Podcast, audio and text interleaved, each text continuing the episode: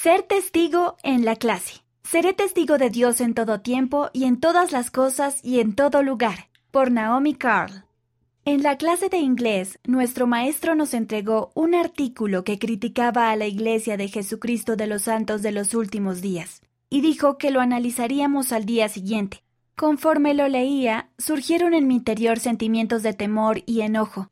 Esa noche escribí una lista de réplica bastante descortés en respuesta al artículo. Mi mamá me escuchó vociferar mis planes para el análisis.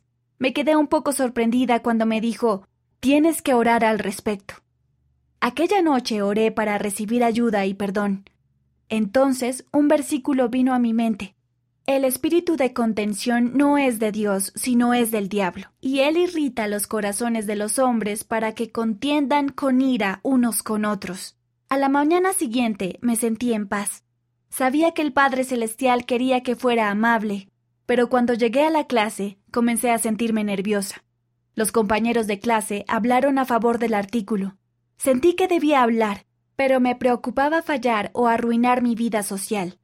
Entonces recordé una cita del elder Jeffrey R. Holland, del Quórum de los Doce Apóstoles, que vi en las redes sociales esa mañana. Defiendan sus creencias con amabilidad y compasión, pero defiéndanlas.